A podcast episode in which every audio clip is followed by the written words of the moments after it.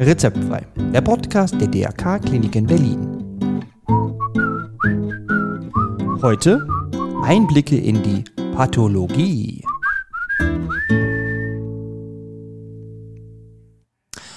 Hallo und herzlich willkommen zu einer neuen Folge von Rezeptfrei, Ihrem Lieblingspodcast rund um Gesundheit und Krankenhaus. Und mein Name ist Matthias Henke. Und wir sind immer noch in unserer Serie Krebs. Und heute wird es etwas gruselig. Oder vielleicht auch nicht. Naja, wir machen jedenfalls einen Ausflug in die Pathologie. Die Pathologie ist unheimlich wichtig für die Diagnostik, auch bei Krebs.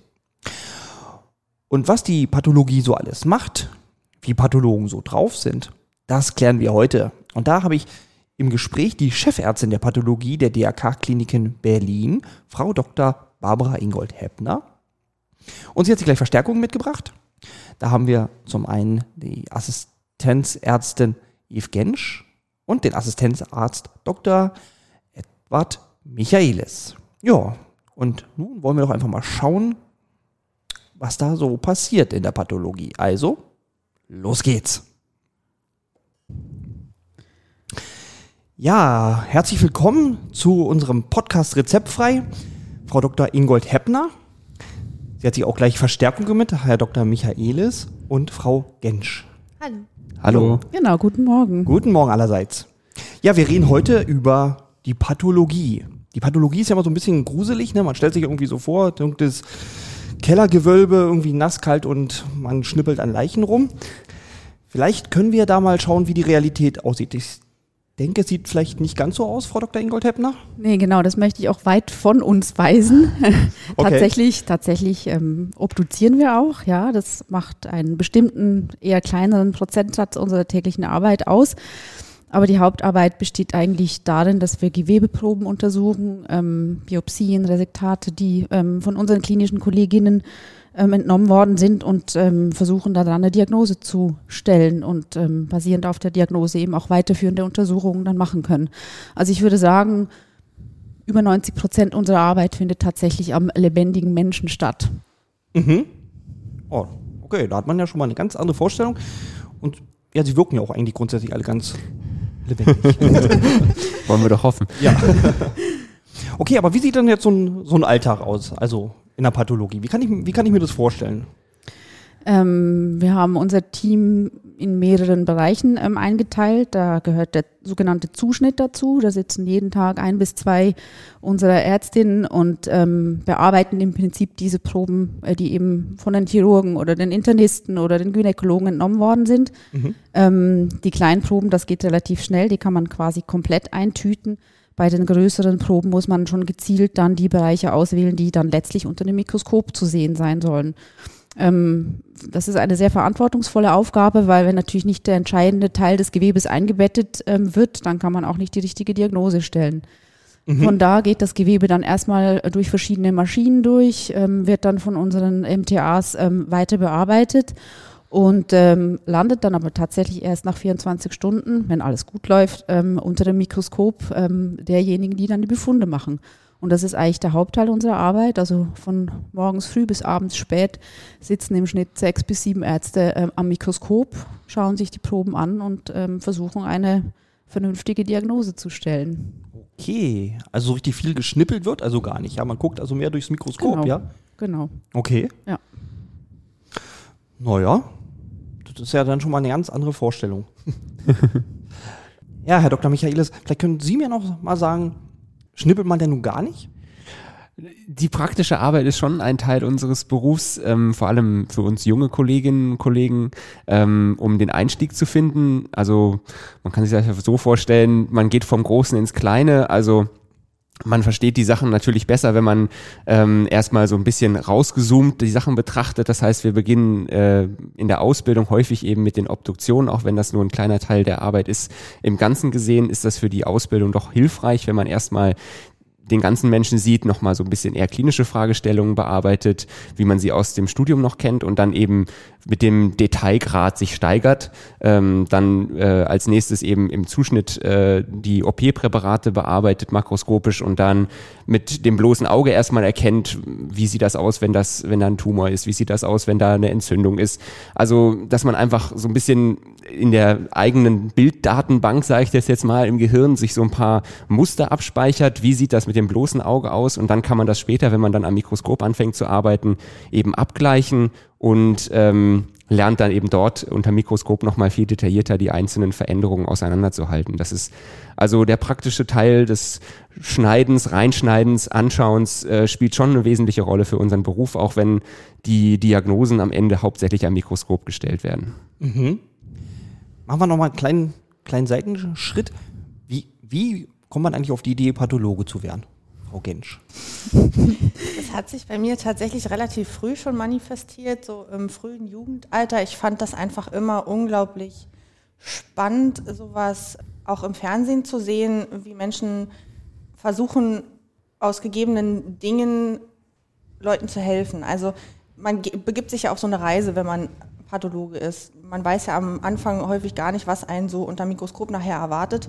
Und ähm, es ist immer wie so eine kleine Detektivreise. Man ist eigentlich, sind wir alle Detektive, glaube ich, und ähm, auch, glaube ich, sehr geprägt von Neugier, die muss man schon mitbringen und versucht eine Lösung für ein Problem zu finden. Und im Studium hat sich das dann auch ähm, gezeigt, dass das immer wieder so für mich Thema war, dass mich das unglaublich interessiert. Das ist auch ein wahnsinnig weites Feld. Man muss ja überlegen, dass man alle klinischen Fächer im Endeffekt abdecken muss und auch kann, mhm. ähm, was natürlich auch sehr anspruchsvoll ist. Und ähm, ich muss sagen, schon in der Schule hat mich das Mikroskopieren im Biologie-Leistungskurs immer sehr glücklich gemacht. Von mhm. daher war mein okay. Weg da vielleicht auch schon relativ früh geebnet. Und natürlich habe ich auch versucht, erstmal klinische Erfahrungen zu sammeln. Ich war, bevor ich in die Pathologie gegangen bin, anderthalb Jahre in der Chirurgie, was mir auch sehr viel Spaß gemacht hat. Aber mein Herz hing irgendwie immer so ein bisschen im Fachbereich Pathologie fest. Von daher war es für mich der sinnvollste und auch richtige Schritt, dann irgendwann zu wechseln. Und das ist auch ähm, jetzt immer noch so, dass ich mit dieser Entscheidung wahnsinnig äh, zufrieden und glücklich bin, weil mich dieses Fach wirklich ausfüllt. Es ist jeden Tag anders. Man weiß eigentlich nie so richtig, was der Tag so mit sich bringt. Es gibt immer wieder Fälle, die super spannend sind und wo man auch ähm, Herzblut reinstecken muss und viel nachdenken muss, ähm, um den Leuten letztendlich zu helfen. Und auch wenn wir keinen direkten Patientenkontakt haben, helfen wir ja dem Patienten trotzdem direkt mit dem, was wir machen. Ja. Genau, Patienten direkt sieht man ja eigentlich nicht, ne? Also erst, wenn er dann auch nicht mehr meckert, aber. ja, selten, das stimmt schon. Ab und ja. an gibt es schon die Situation, dass auch Patienten uns direkt ähm, kontaktieren. Ähm, ich glaube, die, die heutigen Patientinnen und Patienten sind schon auch sehr neugierig und versuchen, die Befunde, die wir ähm, erstellen, äh, zu verstehen. Und wenn sie sie eben nicht verstehen, kann es schon auch passieren, dass wir dann mal direkt angerufen werden und dann durchaus auch Patientengespräche führen. Das ist aber ah. tatsächlich eher selten der Fall. Also wir sind schon eher so die ja, genau. Sherlock Holmes im Hintergrund, ah, ähm, okay. die, die weichen Stellen, nehmen aber trotzdem relativ ähm, markant an der Patientenversorgung teil, auch wenn das jetzt nicht gerade in der ersten Reihe der Bühne stattfindet. Ja, okay. Spannend, sehr, sehr spannend. Wir sind ja nun in, in unserer Reihe Krebs und mit Krebs haben Sie dann als Pathologen sicherlich auch zu tun, ne, für die Be mhm. Befunderhebung. Genau, das ist ein großer und wichtiger Teil ähm, unserer Arbeit. Wir stellen eben nicht nur die Diagnosen, indem wir sagen, ja, es ist was Gutartiges oder es ist eben was Bösartiges, sondern wir können durch zusätzliche Untersuchungen, sei das Immunhistologie oder auch ein ganz ähm, aktuelles Thema, die Molekularpathologie, eben so einen Tumor zusätzlich charakterisieren und versuchen in, oder Informationen rausbekommen bezüglich Prognose oder auch sogenannte Prädiktion, also hat der Tumor Eigenschaften, die dafür sprechen, dass ein bestimmtes Medikament eben besonders gut wirkt. Und mhm. dadurch, ähm, sage ich immer wieder, stellen wir ganz entscheidende Weichen in der weiteren Behandlung eines Patienten, einer Patientin. Okay, ich glaube, das muss ich mir nochmal richtig aufklamüsern. Also wir haben jetzt meinetwegen Darmkrebs und der Chirurg nimmt jetzt erstmal eine Probe und schickt die in die Pathologie? Oder also wie stelle ich mir das vor? Normalerweise ist es so, dass erstmal die Diagnose gestellt werden muss. Also das macht meistens jemand endoskopisch, dann zwickt man so ein kleines Stück von dem suspekten Areal ab und dann kommt wirklich nur so manchmal eine zwei, drei Millimeter große Biopsie, an der wir dann irgendwie die Diagnose stellen sollen müssen. Meistens können wir es, manchmal ist es nicht möglich. Ähm, aber um eben mal die Diagnose zu stellen, ja, das ist Darmkrebs. Und Mhm. ab dann ist dann der Ball erstmal wieder bei den ähm, Klinikern, die dann ähm, in der Regel entscheiden, dass man dieses Stück Darm dann auch entfernt. Und woran sehen Sie jetzt bei diesem doch kleinen Stück, dass es tatsächlich Krebs ist? Das ist tatsächlich gar nicht so einfach zu erklären. Also vielleicht kannst du noch mal mit deinen Bildern. Ja, also das also, ist für uns ist, irgendwie so normal und so logisch, aber ich glaube, es ist ganz schwer zu erklären, wenn man das nicht zeigen kann. Ja. Also ich, ich finde es immer wieder faszinierend, wie man an der Pathologie auch sieht, wie sehr wir Menschen so auf das Visuelle gepolt sind. Also das ist einfach unser stärkstes Sinnesorgan und wir, wir haben ein intuiti intuitives Verständnis von, von Bildern. Also ich habe das auch schon probiert mit Leuten, die nicht in der Pathologie sind. Äh, Freunden von mir, denen einfach Bilder gezeigt von Sachen, die gutartig sind, Sachen, die bösartig sind. Und auch wenn man denen das vorher nicht sagt, was jetzt die Zeichen von was Bösartigem sind, wenn man einen sehr aussagekräftigen Tumor nimmt, der auch ja, eindeutig bösartig ist, dann erkennt man trotzdem als Laie auch, dass da irgendwas nicht stimmt. Also es sieht sehr unordentlich aus, die Zellen sind ähm, sehr unterschiedlich in ihrer Größe, man erkennt keine richtige Architektur mehr, also das Gewebe, was eine, äh, ja, eine sinnvolle Funktion ausübt, gesundes Gewebe, das muss ja eine bestimmte Organisation der Zellen haben, um seine Funktion auszuüben. Und ein Tumor, der tut das eben nicht mehr, der ist nicht mehr organisiert, der zerstört anderes Gewebe. Und das, das erkennt man auch unter dem Mikroskop, also dass das ähm, einfach, ich sag jetzt mal so ganz äh, platt, nicht gut aussieht, ja, also da, diese, diese Information, die würde wahrscheinlich auch jemand, der nicht Pathologe ist, bei einem sehr aggressiven äh, Tumor erkennen. Für uns die Schwierigkeit besteht dann eher darin, die Unterformen zu definieren oder bei den Grenzfällen, die eben nicht so eindeutig sind, dann zu sagen, ist es jetzt wirklich was Bösartiges oder nicht? Aber ich finde, ähm, da sieht man eben auch, wie sehr Pathologen von Erfahrungen auch profitieren. Das ist das, was du mit der Bilddatenbank ja schon gesagt hast. Man hat irgendwann ganz viele Schemata in seinem Kopf, die man immer wieder gegeneinander vergleicht. Und je mehr man natürlich oder je häufiger man Dinge gesehen hat, desto leichter fällt einem dann natürlich auch zu sehen, okay, das ist jetzt nicht mehr das normale Gewebe und dann auch bei solchen Grenzfällen irgendwann sicherer zu sein, die Grenze zu ziehen, was ist jetzt wirklich bösartig und was nicht. Mhm. Ja, ich glaube, man lernt so Muster erkennen. Die sind dann so an der Festplatte abgespeichert und ähm, aber das ist genau das, was äh, Erfahrung braucht und immer und immer und immer wieder angucken. Und dann kommt man eben auch mit irgendwie zwei Millimeter Gewebe hin und zu sagen, ja, das Mhm. ist bösartig. Aber ich habe gerade so rausgehört, es gibt auch so, so, so Grenzfälle, wo man jetzt nicht so ganz genau weiß, wo man denn. Genau, dann gibt es die Möglichkeit, unter Umständen Zusatzuntersuchungen zu machen, mittels eben der sogenannten Immunhistologie, wo man ein paar Färbungen zusätzlich machen kann, die einem dann helfen können, das nochmal besser, also wie so ein zusätzliches Puzzlestück, das nochmal besser ähm, einordnen zu können. Und klar, es gibt dann bei ganz kleinen Proben auch die Situation, dass man es einfach nicht sagen kann und dann ähm, gegebenenfalls noch eine Rebiopsie ähm, empfiehlt, um auf der sicheren Seite zu sein. Ach so, dann nimmt man dem Patienten halt noch ein Stück weg. Genau. Also bevor man, bevor man ein ganzes Organ rausschneidet und das hat dann nichts, Ja. ist es immer gut, Vorsicht walten zu lassen und äh, bei Unsicherheit lieber nochmal einen Schritt zurückzugehen, als einen Ja. zu weit nach vorne, Aber in den meisten Fällen kann man es Ja. gut zuordnen. würde ich behaupten, ja. Und die Kliniker sehen das ja dann auch im Kontext. Die sehen ja dann nicht nur unsere Diagnose, sondern auch die Diagnosen der Radiologen und dann das, was sie in ihren Untersuchungen zum Beispiel endoskopisch oder so gesehen haben, das ist ja dann letztendlich eine Vielfalt von Dingen, die zu einer tatsächlichen Diagnose auch führen manchmal. Mhm. Gibt es denn Unterschiede so zwischen Tumoren? Also ist ein Darmkrebstumor anders als ein Lungenkrebstumor? Also gibt es da Unterschiede? Ja, ich glaube, man kann schon grobe Muster erkennen und es gibt schon durchaus Unterschiede, ja. Mhm. sieht nicht und dann auch innerhalb einer großen Gruppe, äh, ich sage jetzt mal einfach ein Fachbegriff, ein Plattenepithelkarzinom, auch die sehen alle nicht immer identisch aus. Sie haben zwar gemeinsame Merkmale, aber letztlich ist eben so ein Tumor dann doch sehr individuell. Das ist ja manchmal auch unsere Aufgabe, den Klinikern zu sagen, okay, ist das jetzt in der Lunge zum Beispiel eine Metastase von irgendeinem Krebs, der eigentlich woanders seinen Ursprung hat, oder ist es tatsächlich ein lungeneigener Tumor? Mhm. Ah, da das ja letztendlich die Therapie dann nachher auch bestimmen kann. Achso, die sehen auch noch unterschiedlich aus, also als. Ja. Okay. Wo, woran sieht man das so? so als kleinen Laien nochmal? Tatsächlich auch mit der Zuhilfenahme eben von immunhistologischen Untersuchungen, wo man nochmal so ein paar bestimmte Marker bestimmen kann, die einem auch einen Hinweis geben, aus welchem Organ oder welches Organ das Ursprungsgewebe war. Mhm.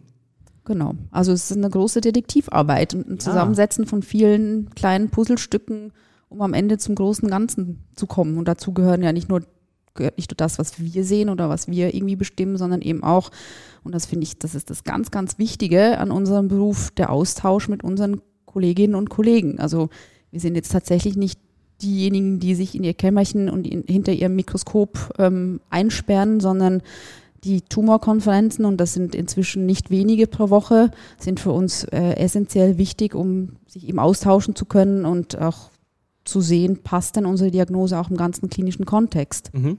Also es ist auch Teamwork mit den anderen Absolut. Abteilungen. Okay. Oh, spannend. Also ich finde es sehr, sehr spannend, was die da so machen. Ja. Wir finden es auch ganz großartig. Okay, das finde ich, das finde ich dann schon mal richtig gut. ähm, ja, was macht ein Pathologe noch so, abgesehen mal von Krebs?